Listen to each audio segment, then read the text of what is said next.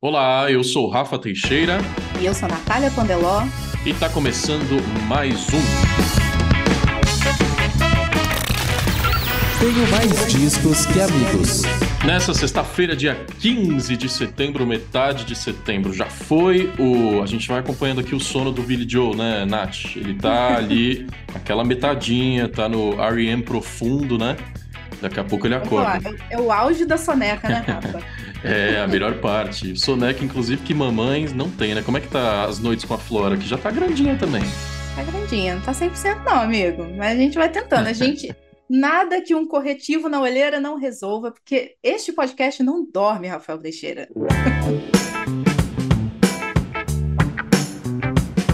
Vou pedir licença para a Nath rapidinho para mandar alguns recados, abraços, notícias, lançamentos dessa sexta-feira. É a introdução desse programa que está mais uma vez recheadíssimo. A Nath vai chegar daqui a pouco com simplesmente o terceiro ganhador de Oscar dessa temporada do podcast Tem Mais Discos Que Amigos. Você já ouviu aqui a Nath conversando com Gustavo Santaolala, com John Batiste e hoje falará com Jared Leto novamente, se voltando para sua carreira musical. É uma entrevista exclusiva sobre It's the End of the World, but It's a Beautiful Day.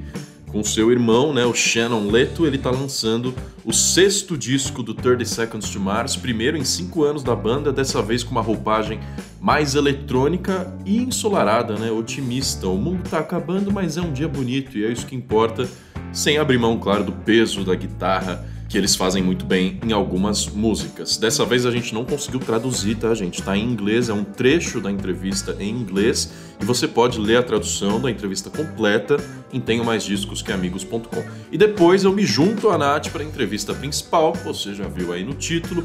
É o homem, é o cara, é um dos maiores rappers do Brasil, Gabriel Pensador. Ele foi muito gentil, muito divertido, mandou rimas pra gente aqui a capela, falou sobre seu público infantil, que é algo muito interessante, a importância do rap nas escolas. As letras deles são bastante analisadas porque descrevem a vida do brasileiro e os problemas sociais que a gente enfrenta. Falou inclusive sobre a nova geração do rap, né, dialogando com o nosso episódio da semana passada em que a gente entrevistou Drica Barbosa, Zudzilla e Coruja BC1. Dando sequência nessa celebração de 50 anos da cultura hip hop, e do grande momento do rap nacional, Gabriel Pensador lançou Antídoto para todo tipo de veneno. Sétimo disco dele, só que é o primeiro a chegar em 11 anos, né? Tava um tempinho lançando só singles. O Gabriel ele falou da importância do conceito de um álbum fechado que ele precisou trazer de volta e com participações, né? Tem Black Alien, tem Lulu Santos, Armandinho, Xamã.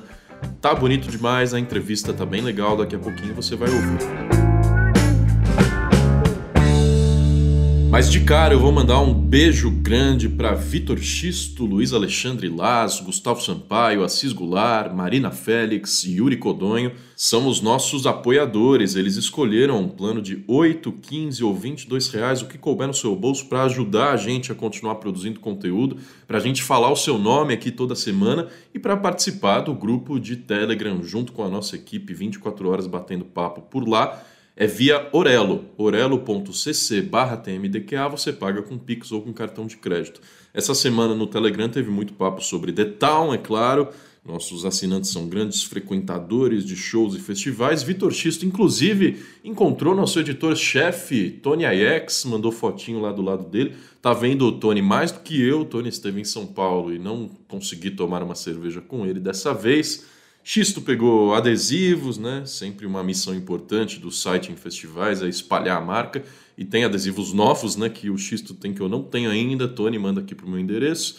É, agora lá no Spotify a gente está sem comentários na caixinha de perguntas do Spotify, hein, gente? Cadê vocês? Não precisa apoiar para conversar, não. Se quiser apoiar, a gente fica feliz mas todo episódio vem acompanhado de uma caixa de pergunta para você dar a sua opinião e uma enquete também, né? Eu quero saber essa semana qual é a música mais marcante de Gabriel Pensador para você.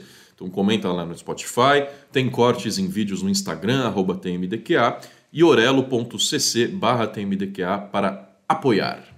Falando sobre The Town, né, a gente já fez um esforço de pensar no Rock in Rio 2024, que vai ser a comemoração de 40 anos de festival, que mudou a história dos shows internacionais no Brasil lá em 1985. Por causa da pandemia, em 2021, o festival passou a ser realizado em anos pares, né? Passou para 2022, então em 24 a gente vai comemorar 40 anos de Rock in Rio. E o Roberto Medina já deu algumas dicas, né? Ele fala abertamente, ele dá bastante entrevista, ele inclusive discute a questão do, da indústria dos shows. É, ultimamente está muito voltada para grandes turnês e shows solos em datas seguidas, como fez Coldplay no Brasil recentemente, e a dificuldade de trazer essas bandas e artistas para festivais. Falando, por exemplo, sobre a falta de headliners mulheres no The Town, que rolou aqui em São Paulo recentemente, eram, eram só headliners homens, né? Ele disse: olha, não foi por falta de tentativa, e citou nomes. Então a gente cogitou alguns desses nomes para o Rock in Rio do ano que vem. Dá uma olhada lá no site, cinco possíveis atrações do Rock in Rio 40 anos. Uma delas é Rihanna, que o Medina citou como uma das possibilidades para o The Town que não funcionou. Ele também tentou trazer a Beyoncé, a Lady Gaga e a Taylor Swift. Tá mal ou não? O Metallica, o jornalista José Norberto Flash, já confirmou que vem para o Brasil no final do ano que vem. Será que vai ser para o Rock in Rio? É uma possibilidade. Bruno Mars, Medina também já falou que devido ao sucesso de público e crítica, esgotando ingressos rapidamente, a demanda pelo Bruno Mars, inclusive o próprio Bruno percebeu, né, postando vídeos é, nas suas redes sociais e quebrando recordes de visualização, percebeu que o Brasil é um mercado importante para ele e o Medina já está pensando em colocar o Bruninho no Rock in Rio do ano que vem. E não é só a gente estar tá ansioso não, quem trabalhou no Detal foi ouvido por uma pesquisa lá do portal G1, é, os trabalhadores ali, né, pessoal da faxina, jornalistas, pessoal da organização, das bebidas, eles responderam quem eles gostariam de ver num festival deles. Está montando ali um line-up dos sonhos, quem você escolhe para a próxima edição do Detal, que quem sabe reflita os sonhos dos funcionários. Muita gente citou nomes do rock importantes: Titãs, Green Day, 21 Pilots. Tem, teve um cara que sugeriu um feat de 21 Pilots com o rapper brasileiro BK. E que foi uma bela ideia, por sinal, hein? Alô Medina, queremos 21 Pilots e BK. E claro, as estrelas pop internacionais, a própria Beyoncé, a própria Rihanna, que a gente já citou, Bad Bunny, Anitta. Tem gente até querendo dar mais uma chance pro Drake. Será que ele merece? Pediram samba também, né? Nosso grande Pericão, Pericles, junto com Jorge Aragão. Esses são os desejos da galera pro The Town 2025. Eu falei ano que vem? Errei, é bianual, né? Ano que vem Rock in Rio, 2025 The Town. E, sem dúvida, essa franquia de festivais deu muito o que falar e dará muito o que falar daqui em diante. Vou fechar minha introdução com os lançamentos que essa sexta-feira tá bem quente. Além do Jared Leto com 30 Seconds to Mars, além do Gabriel Pensador, mais um nacional aqui, começando pelo Hamilton de Holanda, tá fazendo uma homenagem linda à obra do Djavan. O Hamilton é um bandolinista simplesmente fenomenal, né? Os solos que ele cria ali são incríveis e o Djavan também criou melodias vocais e melodias para suas músicas que são muito diferentes. Então, essa combinação tá bonita. O disco se chama Samurai e tá cheio de participações, inclusive do próprio Djavan, do Zeca Pagodinho, da Glória Groove, do Jorge Drexler, can cantor uruguaio. Tá recheado o disco Samurai do Hamilton de Holanda, eu recomendo. Pulando para os internacionais, muito aguardado o segundo disco solo de Corey Taylor, vocalista do Slipknot e de outros projetos, lançou recentemente o disco Corey Motherfucking Taylor e agora Corey Motherfucking Taylor 2. É a sigla, né? CMF2. A diferença dessa vez é que ele criou o próprio selo em parceria com a gravadora BMG, é o Decibel Cooper Records. Por isso ele tem muito controle ali, né, do que ele gravou e ele vem veio dizendo ao longo desses meses que era o melhor disco de rock dos próximos dois anos. Fez aí essa citação bem específica. Até 2025 a gente tem que ouvir CMF2, do Corey Taylor. Cito também a Mitski, grande revelação da música alternativa americana, nipo-americana, né? tem ascendência japonesa, a Mitski lançando agora o seu sétimo disco. Falei revelação porque ela estourou nesse mundo do indie, do alternativo, do pop estranho, recentemente, né? mas já é o sétimo disco dela, se chama The Land is Inhospitable and So Are We, produzido pelo Patrick Hyland, fala muito sobre amor, foi gravado em várias partes dos Estados Unidos, inclusive com um coro. Ela chamou orquestra, chamou um coro de 17 pessoas para algumas faixas. Então tá bonito o disco da Mitski, eu recomendo.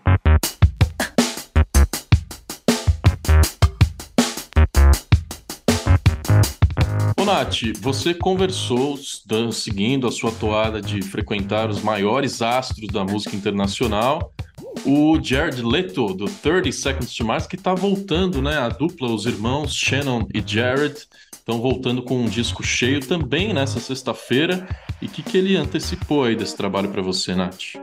Rafa, eu não estava nem preparada para esse papo, mas eu dei um jeito de me preparar, porque tá saindo It's the End of the World, but It's a Beautiful Day, que é um título enorme para um disco de 12 músicas, mas eles compuseram 200 músicas para esse disco, Rafa. Então, foi um projeto muito ambicioso, de dois irmãos ali na, no auge da pandemia, e que acabou resultando assim nesse disco que é meio agridoce, né? Acho que o próprio título diz assim que ok, o mundo tá, tá um caos, mas vamos tentar ver a luz no fim do túnel, né? Então tem aquela capa assim de nuvens, uma coisa muito celestial, tentando buscar mesmo assim o lado positivo das coisas. Então eles estão se jogando um pouco mais em experimentar com batidas eletrônicas e tal, mas aquele DNA pesado do 30 Seconds continua ali. Agora eles voltam a, a seu formato original, né? Os dois únicos membros constantes do, do 30 Seconds to Mars, que são os dois irmãos, então eles concentraram entre si ali essa produção e ficou uma coisa bem íntima e bem forte, né, entre os dois. Você ouve agora um trechinho desse papo exclusivo na íntegra, transcrito lá no site, tem matéria especial e daqui a pouco também vai ter cortes para você assistir o Jared nas nossas redes sociais. I am great. How are you, Jared? Great. Thanks so much for ah. being here. I appreciate it. Oh, thank you for your time. It's very exciting that you have a new album coming out. So, um, I read on NME that you wrote over 200 songs for this one. And I was just curious how you went from 200 to 11 and if you plan on putting out like multiple albums or at least a deluxe edition. Yeah, we definitely want to put more songs on this album at some point. That would be really fun. You know, at a certain point, you just have to stop working on things. So some of the songs you don't end up finishing, some aren't ready to be finished, some don't really. Sometimes they maybe have two songs that explore similar territory lyrically or melodically. So you kind of go with the one that you're most excited about. And uh, these are the ones that that we ended up uh, choosing. I was just thinking that between America and now, things seem a little different. I mean, the cover art and the title of the album, they they seem to say it all. Um, so would you say you're more optimistic?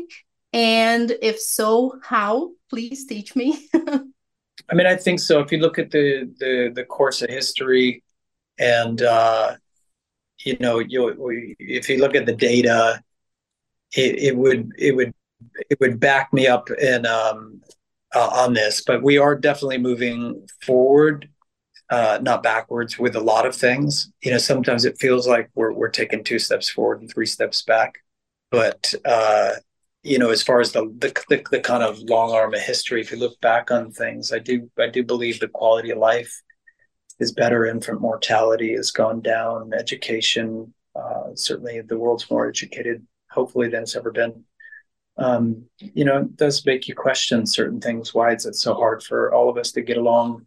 Why is there so much um, conflict still in the world? Um, why, why is there so much conflict in the world? And but I'm optimistic. I mean, maybe it's just my nature. I don't know.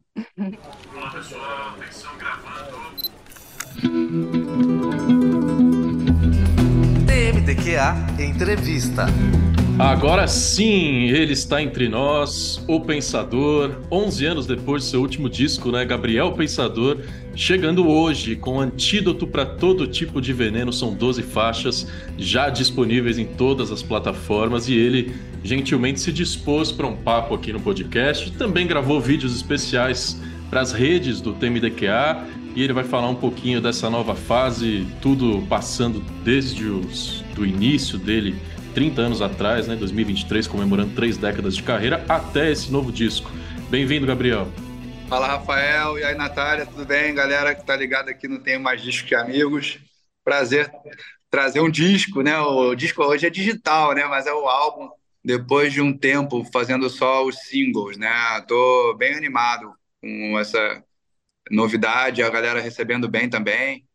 Tô curtindo esse momento. Ah, fico feliz de saber. A gente está muito empolgado também, Gabriel, até porque esse número, assim, né? 11 anos sem um disco, né? E, assim, muita coisa aconteceu nesse meio tempo que dava até para dar uma coçadinha, assim, na caneta, sabe? Eu queria saber o que que motivou, assim, esse ato, né? Na verdade, eu lancei, sei lá, mais músicas daria para um álbum nesse período, mas eu preferi lançar singles, né? No momento do último disco que eu tinha feito, o Sem Crise, eu achei que o mercado, as pessoas, não estavam dando a devida atenção para o álbum. Naquela altura, eu acho que o formato álbum estava sendo desvalorizado. Era um momento que o, o disco físico tinha acabado, as pessoas estavam se, é, se adaptando mais assim ao, ao lançamento de música é, como single, que era uma novidade ainda, então estava dando mais atenção para os singles. Eu senti isso assim na época. E aí eu fiz uma música Linhas Tortas, saiu antes do álbum. Depois veio o álbum com o Solitário Surfista, que foi muito bem, com o Jorge Benjor, uma criançada que se amarrou, renovou meu público, foi muito legal e tal, mas o disco em si, eu achei que ficou a desejar, assim, a atenção que, que eu acho que ele merecia, que eu, é, tinha vários convidados legais, Carlinhos Brown, Nando Reis, Afro Reg, é, Rogério Flauzinho, um monte de coisa que ficou meio que passou meio batido, assim, naquele álbum, eu senti isso, e eu vi que, que poderia lançar singles e ter o resultado melhor, mostrar melhor cada trabalho, ter pelo menos divulgar melhor cada faixa, e que ali eu senti assim, um pouco de pena de algumas músicas que eu não, não trabalhei bem no álbum. E aí, dali para frente, eu fiz Chega, Tô Feliz, Matei o Presidente, Deixa Queimar, Passaporte para a Fé, Fé na Luta, Sobrevivente, Um Só, Aglomeração A2 com a Ivete, várias parcerias maneiras, é, coisas que eu gosto muito, mas que ficaram assim sem álbum, né? Música é, com Maneva, é, que é um só, teve o Vamos Aí com Ponto de Equilíbrio e a Gabs, teve com a Cintia Luz, A Cura Tá no Coração, Patriota Comunista, um monte de música que daria, daria um álbum, né? Só para dizer que eu não fiquei longe da caneta, mas uma, uma, uma escolha mesmo, assim, de fazer uma de cada vez e olha, eu tenho isso para dizer, eu vou falar sobre isso, esse é o assunto agora. Mas só que aí, de repente, eu estou vivendo um momento ali depois que eu não saberia nem escolher qual era o assunto que eu queria trazer, porque tinha muita coisa para falar. E aí nasceu esse álbum. Tinha, tinha vários lados do, do Gabriel. Tinha uma coisa mais séria, mais pesada que está ali. Tem um outro lado que fala do mar, do surf, da, da positividade, da, da minha história, do hip hop e tal. Tinha muita coisa para falar. Eu estava escrevendo bastante e com muitos parceiros também, muitos beats bons para escolher, para criar junto, pessoas legais que eu queria estar junto. E eu, de repente, entendi também que o mercado, né, as pessoas, os ouvintes, nós, como ouvintes, já estávamos valorizando novamente, como eu acho que é a verdade, as pessoas já estão valorizando novamente o formato álbum. E aí eu fiz com, muito, com muita calma, assim, uma demora, né? O meu álbum, ele não tem aquele prazo que eu tinha antigamente quando eu tinha gravadora aqui, que a gravadora hoje é minha, né?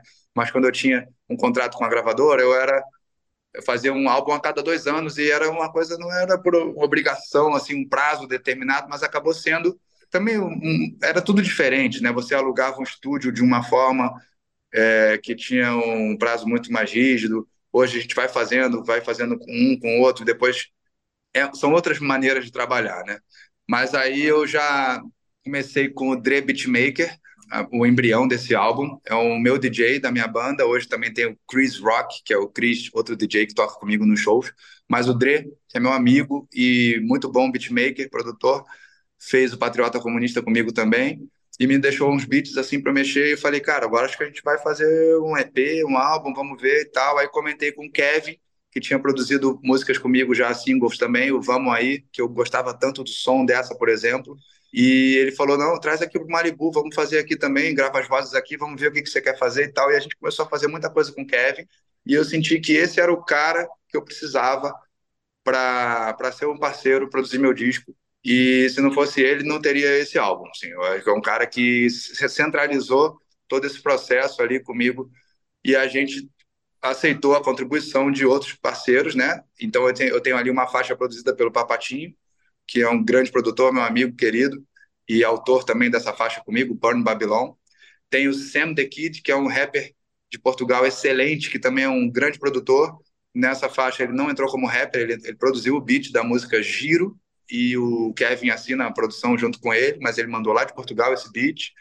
O DJ Kaique de São Paulo, que é um dos grandes nomes da produção de hip hop, do rap brasileiro, é, também me mostrou alguns beats. Eu gostei muito desse que a gente usou na música Topo do Mundo, Fundo do Poço. Somos autores da faixa e ele assinou essa produção. O André Gomes, que produziu a música Obrigado Mar por Isso Tudo, já entregou para a gente finalizar, mixar no Kevin mas ele que assina essa produção, que é um grande amigo, André Gomes, querido baixista. O Malibu Studios é assim um estúdio de excelência mesmo, né? Então ali eu estava muito bem para poder voltar com um álbum que eu tinha que fazer muito bem feito depois de tanto tempo sem sem gravar álbum. Cara, você já passou por várias questões aí que eu queria abordar. Acho que você já respondeu como ter um álbum completo na mão, né? A narrativa, o conceito de um disco te ajudou a passar essas mensagens que você queria passar. Então agora eu queria aprofundar no que é essa mensagem, né? Porque nas 12 músicas ali você apresenta algumas questões como antídotos para todo tipo de veneno, mas especialmente pelo que eu pesquei ali nas letras, a música, é claro, a poesia que você sempre fez, que está na sua alma, e a coragem, né? Que é tema inclusive da, da parceria que você fez com o Black Alien. É por aí mesmo? Quais são os antídotos para os venenos de 2023, Gabriel?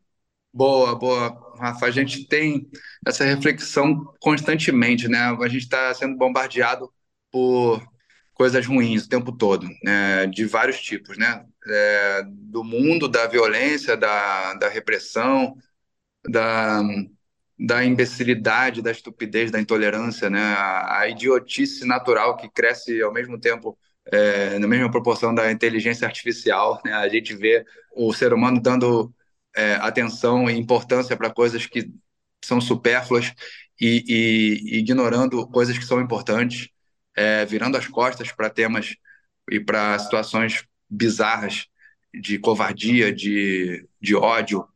É, e isso aí a gente fala no Cachimbo da Paz 2, da questão indígena, das mortes de inocentes. Da, de...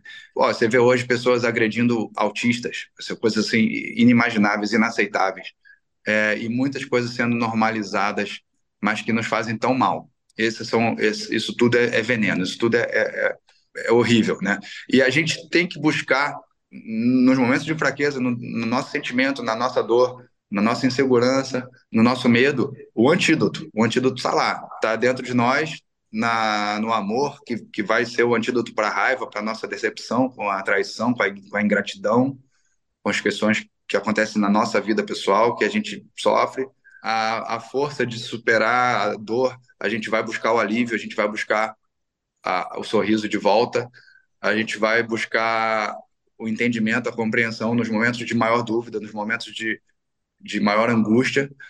E também, além de, de buscar isso dentro, a gente tem que saber focar, no, no, às vezes, na quem está do seu lado, nas pessoas nas pessoas que te fazem bem, no sorriso de alguém aqui na, teu, na tua frente, no abraço, no, numa palavra. No, mas você vê o aumento do suicídio no mundo, cara, porque a gente não para, às vezes, para se abrir. Às vezes não consegue entender que aqui do lado tem um antídoto. Então, o antídoto está ali, num abraço, no, numa coisa que você às vezes não consegue enxergar. O bloqueio é tão grande que você não consegue enxergar. A, a frustração das pessoas buscando no mundo da imagem, no mundo das aparências, tentando se enquadrar nos padrões de beleza, de sucesso, de ostentação, de, de tudo, as pessoas chegando ao ponto de, de desistir de viver por causa de, de, tanta frustração e que no fundo depois com uma certa maturidade você vai ver que é, que é tão idiota isso, assim, que tem, coisas que você está bloqueado, você está cego, né? E aí eu falo um pouco disso na música Boca Seca, na música Ultimamente, na música final, a última música do disco, né? Fundo do Poço, Topo do Mundo, Fundo do Poço são questões importantes. E aí você matou a charada. Para mim, poder fazer música, poder me expressar, poder fazer poesia, poder estar tá no palco, um palco então que é uma troca de energia e, e, muito forte.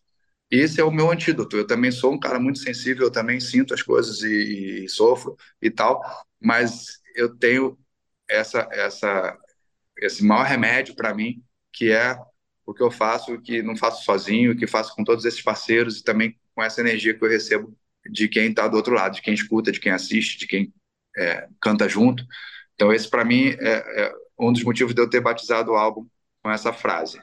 É uma frase muito impactante, né? Acho que é um ótimo resumo é, de tudo que você se propõe ali, Gabriel.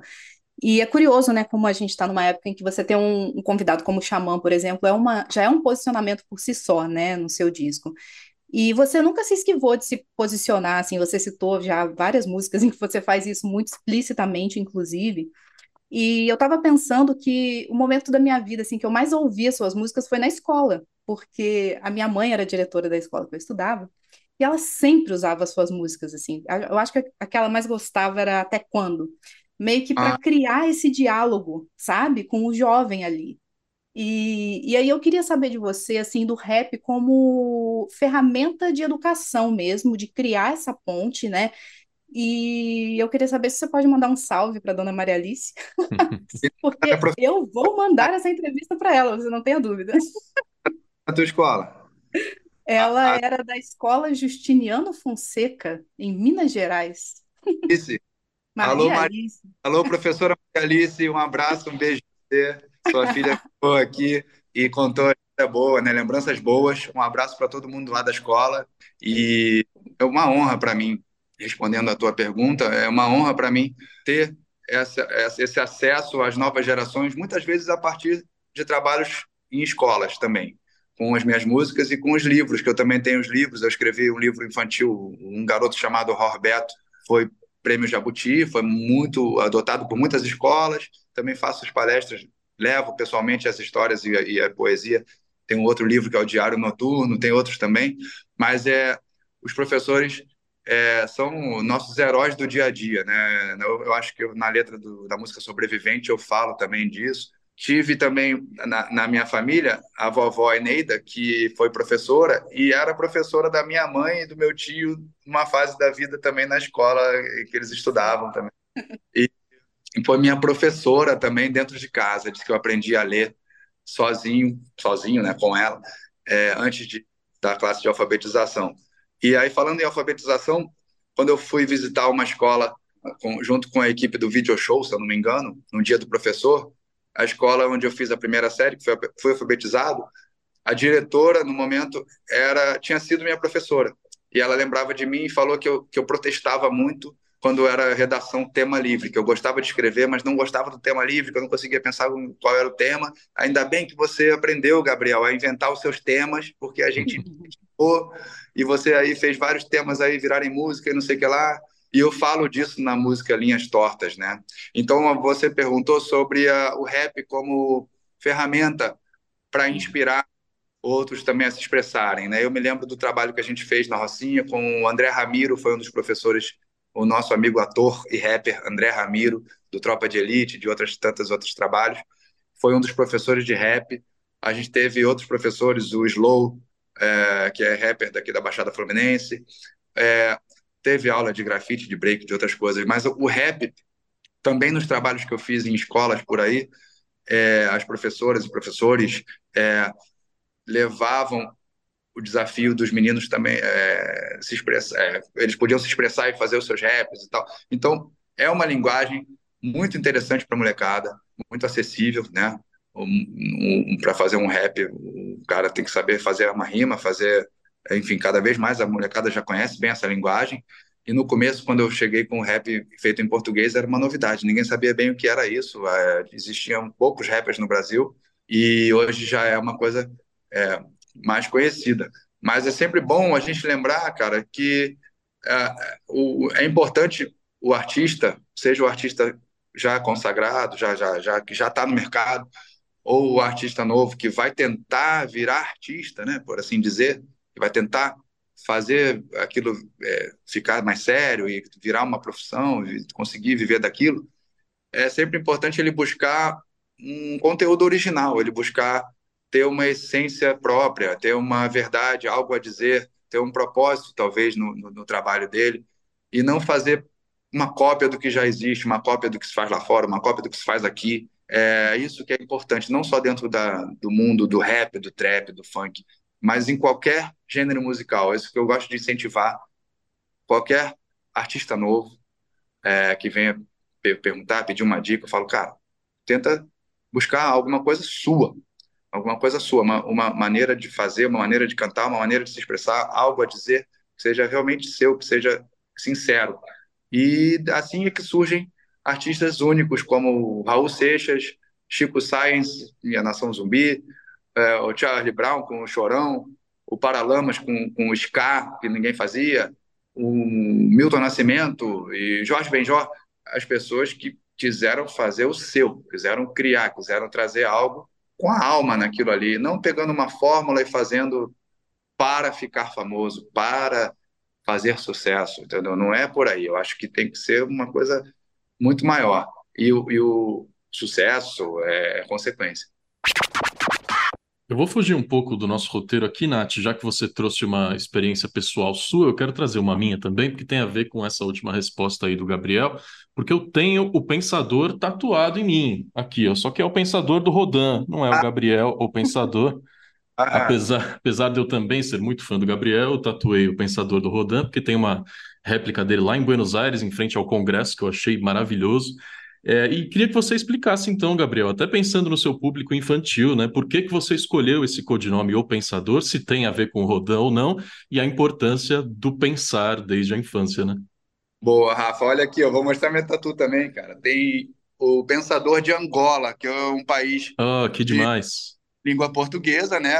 Os nossos irmãos lá na África. Eu fui visitar, fui cantar na primeira vez e já me, me encantei com a força, a garra do povo, o carinho que eu recebi lá do povo num momento muito difícil de guerrilha ainda, que existia uma, um grupo guerrilheiro querendo tomar o poder com base na, na, na, nas bombas e tudo mais, e era complicado.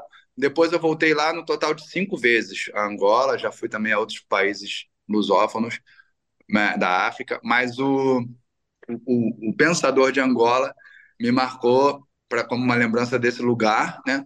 Mas também como você fez a tatu, né? Para reforçar essa importância do pensamento, da, da, de sermos donos do, das nossas ideias, né? O que a gente falou um pouco aqui dos novos artistas, de buscarem ideias próprias. Eu acho que para qualquer pessoa, não é só para quem quer ser artista, a gente tem que saber é, como é uma expressão já meio cansada, já, né? É pensar fora da caixa, quer dizer, a gente recebe muitas ideias prontas, muita coisa é, formatada já para a gente seguir uma cartilha que nem sempre é, é, tem a ver com a gente. Então a gente tem que ser independente, tem que ter o pensamento independente. Na música que eu fiz com o Armandinho, a gente fala um pouco disso também o nome, quando, quando eu inventei, não foi por causa do Rodin, mas eu também gosto muito dessa escultura, e, mas foi, foi mais por isso, para enfatizar uh, mais ou menos o que era a minha linha de rap. Por que, que eu estava no rap? Era por isso, era, era o rap já tinha uma coisa é, muito explosiva na época, começando nos Estados Unidos a polemizar com o gangsta rap, com falava de sexo, falava de armas, falava do dia a dia da, da, da, do gueto e tal mas também tinha uma linha de, de questionamento, de ideias inteligentes e tudo. E a minha linha era, era falar de tudo isso, da realidade, mas destacando no meu nome a importância do pensamento também. Eu conheci até pessoalmente um cara que era o KRS-One, do Bug Down Productions, eu conheci numa rádio lá, antes de eu, de eu gravar meu primeiro disco aqui, eu cheguei a conhecer e fazer um freestyle com ele numa rádio em Nova York. É, uns caras que eu admiro no rap, Chuck D, do Public Enemy, eu falei até aqui outro dia com vocês no vídeo que eu mandei. É, eu acho que falando dos álbuns, dos álbuns que foram é. importantes para Só, só para avisar o nosso ouvinte, tem lá nas redes sociais Gabriel Pensador elegendo cinco discos fundamentais da vida dele, né? Nacionais e internacionais. Verdade, verdade. E foi difícil, né? Porque cinco é pouco, né? Mas assim, no rap, não só no rap, a gente tem essa, esse espaço para o pensamento sempre admirei bons letristas, né? Desde o Renato Russo ao Raul Seixas a, aos, aos gringos, né? Então, isso é pensamento. Mas só para concluir, a minha música vem muito mais do sentimento no primeiro estágio, assim, de, de, de criação, do que do, do lado racional. É, é, é, muito intuitivo, é muito, é muito emocional o processo, assim, quando eu venho, quando eu começo a escrever uma coisa. Interessante isso. Então, o Gabriel, o pensador, também é o sentimental, né, na hora de trabalhar. É, sim, é, às vezes eu não sei, como, como a professora falava, eu não sei qual é o tema. Tema livre, cara, tô, tô aqui. Uma ideia é tema livre, nem eu sei qual é o tema daquilo ali, mas eu vou desabafando e tal, e dali sai um, uma música. E eu estava pensando justamente como esse disco e todos, todos os trabalhos que você lança, eles são muito do seu tempo, né? Assim, são muito atuais, é, refletem os dilemas que a gente vive naquele momento, mas também você é um cara que não se esquiva, assim, de, de voltar um pouquinho, né? Você está retomando agora o Cachimbo da Paz, por exemplo, essa parte 2 ficou sensacional, inclusive. Obrigado. Né? E assim, já voltou na Matei o Presidente, agora você, né, ficou assim um tempão celebrando aí o quebra-cabeça, 25 anos desse disco, assim, para todo mundo se sentir velho.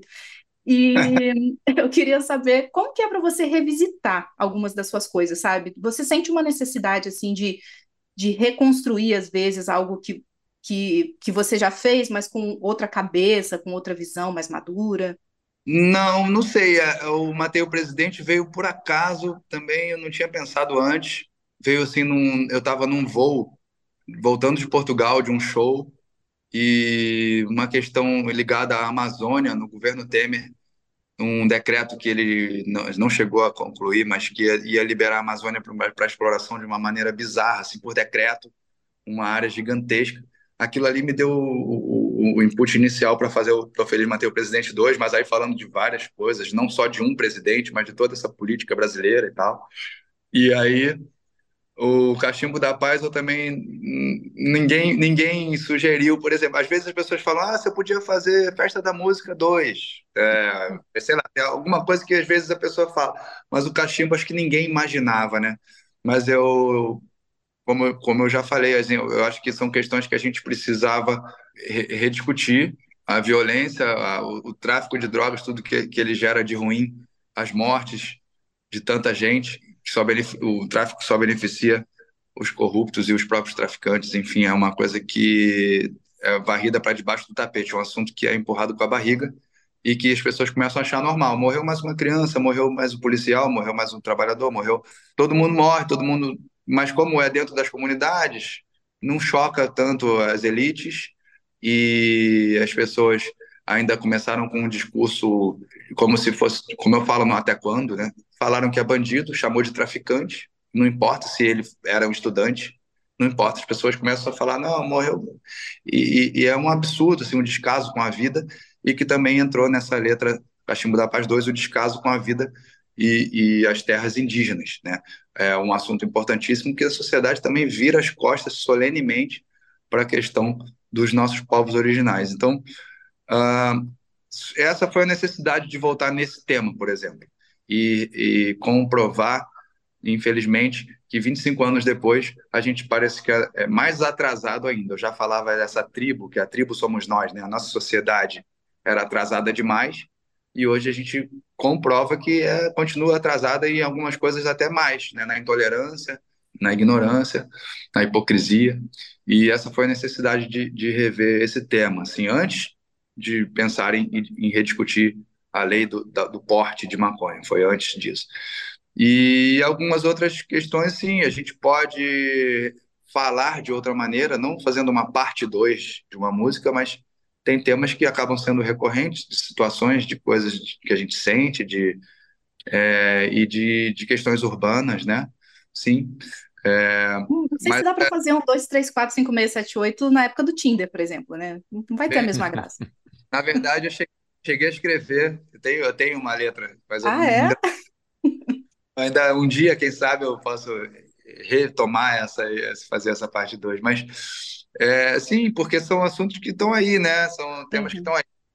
Mas uh, o poeta, né, o, o, compositor, ele pode ser um cronista, vai, nunca vai faltar assunto, né? Nunca vai faltar assunto. A gente, ainda mais nesse disco, eu trouxe temas mais pessoais, questões mais do meu, do, sei lá, ou psicológicas ou filosóficas, assim, algumas coisas mais abstratas. Eu, eu é como na, na redação da escola, né? Tema livre a gente vai viajando, né? Na letra do, do Linhas Tortas eu falo, é, eu demorava, a professora dava tema livre, eu demorava para escolher um tema, mas depois eu viajava. Demais. Para a gente encerrar, Gabriel, queria voltar no que eu falei lá no início, que são 30 anos de carreira, se a gente contar o seu primeiro disco, que é de 93, né, auto-intitulado, sendo completados agora em 2023. E citar outra música desse novo disco, que é Profecia, que você diz ali: 30 anos não são 30 dias. E olha onde o rap chegou, e eu, moleque, já falei que chegaria. É, nesse seu disco você reverencia todas as gerações, a gente já falou aqui de Xamã, já falou de Black Alien. A gente fez um programa aqui na semana passada especial sobre 50 anos de hip hop e recebeu rappers jovens também do Brasil, Drica Barbosa, Coruja BC1 e Zudzilla, mostrando a força que eles têm de números, né, de streaming, o sucesso no mainstream e você já profetizava lá atrás, né, Gabriel? Então, é, o que, você acha que explica essa alta de popularidade agora? E se tem alguma coisa liricamente que esses jovens rappers fazem que a, que a geração de trás não fazia? É, eu acho que a força do rap é indiscutível. Eu fico muito orgulhoso assim, de ter contribuído para abrir portas aqui no Brasil e na, nos países de língua portuguesa também. São histórias que me contaram lá em Portugal, na primeira vez que eu fui, eram também alguns imigrantes de Cabo Verde, de Moçambique, de Angola, e já estavam desistindo de fazer o rap em português e começando a fazer em inglês porque ninguém queria tocar rap em português. E aí, de repente, veio meu disco e abriu essas portas e tal. E aqui no Brasil a gente viu também, nós, nós que começamos ali, o Racionais antes, né, e alguns antes, mas nós começamos a levar isso para um grande público. Ficamos bem felizes de ver o tamanho que isso é, alcançou, né? E o rap, a, a, a criatividade, a versatilidade é, é, infinita, assim. O brasileiro é muito musical, né? a gente já tem isso desde o Partido Alto, o repentista, o embolador da, da, da, das rimas de improviso, e não só de improviso, a, a métrica de MPB, a, rock brasileiro, os Titãs e, e tudo que, que, que, a gente já conhece, é, que eu já falei aqui também outros, né? É, criatividade é o que não falta. Então, a, a tecnologia, a, os recursos ficaram mais acessíveis, né? chegaram mais fácil na mão dos jovens. Um, um, notebook que você já consegue fazer um beat, um estúdio mais simples que você já consegue produzir uma música e gravar e lançar. Ferramentas também de distribuição que não existiam antigamente. Você tinha um filtro muito grande, que eram as grandes gravadoras e algumas poucas menores, né? Que se você não entrasse na gravadora, você não conseguia mostrar o seu trabalho. Hoje tudo isso mudou e dá mais espaço para muita gente. Então, espero que a galera aproveite esse espaço, traga boas, boas músicas, boas letras, boas ideias, é, cada um no seu estilo, também na sua temática, né? Claro, cada um fazendo do seu jeito, mas sempre buscando originalidade, sempre buscando é, inovação, pioneirismo, trazendo é, surpresas para gente, que são sempre bem-vindas, não só no rap, mas em todos os estilos musicais o brasileiro é muito bom de música e a gente quer ver cada vez mais novos talentos chegando aí na cena. E sorte a nossa, né, que a gente está aqui para ouvir essa cena tão rica. É, Gabriel, queria te agradecer muito, assim, pela, por esse papo que é muito esclarecedor sobre um disco que é tão rico, né, tão potente. Então, se você puder só deixar um, um recado final, convidando nossos ouvintes para conferir e já avisando aí se tem show programado para a galera acompanhar a turnê. Valeu, galera. Olha, Disponível, finalmente, eu estava ansioso, né? O álbum está disponível, então vai lá, confere, escuta com calma. É antídoto para todo tipo de veneno.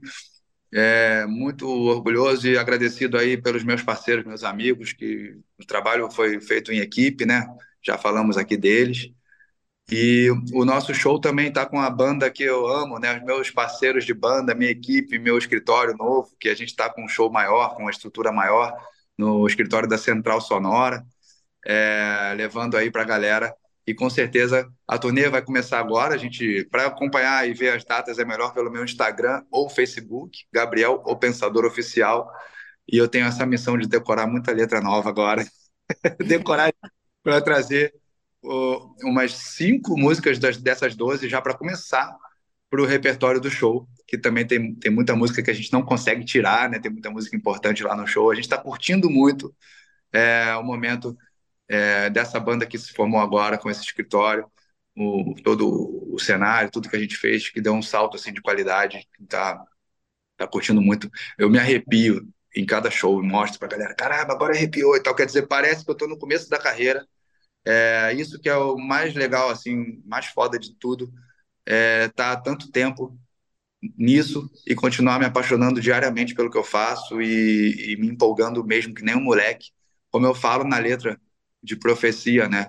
Vamos ver se eu já estou aprendendo a decorar mesmo aqui as letras. Aulas, olha isso, quem diria? Eu me orgulho feito um pai olhando a cria, misturando futurismo e nostalgia. Olha o rap onde chegou, e eu, moleque, já falei que chegaria. Nostradamus não previa, mas eu via quando a gente abria a roda em qualquer periferia, ou no centro, ou na praça, ou na quadra de uma escola. Nossa escola, velha escola, nossa escolha, correria. Nada disso dava likes, eu já estava lá no mic, já sabia o que fazia, já fazia coisa certa, tipo Spike lhe diria, já, já sabia o que queria, liberdade para buscar sabedoria. E aí vai, né? E aí tem hora que eu falo que eu era só um moleque e que inspirava outros moleques. E até hoje, quando eu faço rap, meu braço arrepia. É, 30 anos não são 30 dias, e aí por aí vai. Eu gosto muito dessa música, essa vai entrar no, no show também, tem que decorar a letra. Tem que ter, tem que ter. escalo e grafito, se ainda não existe, eu fabrico. Se fecha uma cortina, meu show não termina, e se tentam me calar, eu grito. É, e aí por aí vai. Eu gosto, eu gosto de, de, de, fazer a galera pensar e realmente incentivar essa determinação, essa vontade de fazer. Se, se ainda não existe, eu fabrico. E vamos fabricar, galera. Vamos fazer. Vamos fazer e, e trazer muita música aí para o mundo e muita ideia, muita mensagem e cada um somando, fazendo a sua parte, a gente vai também transformando, né? Muda que quando a gente muda, o mundo muda com a gente e a gente muda o mundo na mudança da mente. Pô, que legal. A gente ouve aqui a capela e você ouve com uma produção incrível, já antídoto para todo tipo de veneno nas plataformas de streaming. Gabriel, muito obrigado. Boa sexta-feira, dia que está saindo esse programa e que o fim de semana repercuta bastante esse disco novo aí. Obrigado, valeu, muito bom estar aqui. Não tenho mais disco que amigos. Estamos sempre juntos aí, galera. Vamos curtir bastante esse álbum e eu tô feliz por poder entregar isso para vocês. Espero continuar é, recebendo feedback do pessoal aí. Valeu, abração. Natália Pandeló, valeu por mais uma sexta-feira. Na próxima a gente está de volta. Beijinho. Com certeza os lançamentos não param, Rafa. Beijo.